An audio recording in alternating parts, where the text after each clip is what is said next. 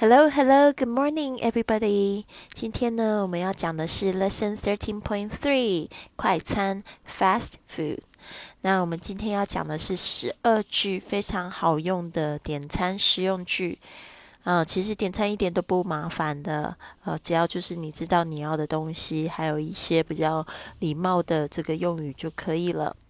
好的，第一句是 I like a beef burger, please." I like a beef burger, please. 请给我一个牛肉汉堡。I like a beef burger, please. Two, two cheeseburgers, please. Two cheeseburgers, please. 请给我两个 cheese 汉堡。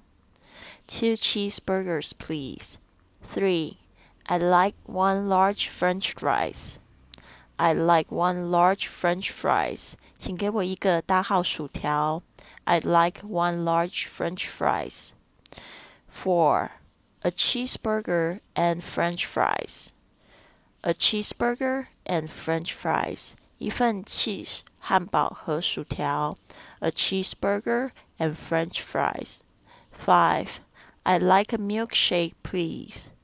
I'd like a milkshake, please. 请给我一个奶昔。I'd like a milkshake, please. Number six. What flavor would you prefer? What flavor would you prefer? 先生想要什么口味的？What flavor would you prefer? Seven. A diet coke to go, please. A diet coke to go, please. 请给我带走一个低卡减肥可乐。A diet coke to go, please. Number eight. Large or regular?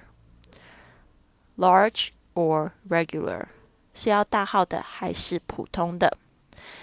Large or regular? Number nine. Two number fours, please. Two number fours, please. 麻烦两个四号餐。Two number fours, please. Number ten. What sauce would you like? What sauce would you like? 你想要什么酱？What sauce would you like? Eleven. Sweet and sour sauce, please. Sweet and sour sauce, please. 麻烦糖醋酱。Sweet and sour sauce, please. Twelve. Two fried chickens, please.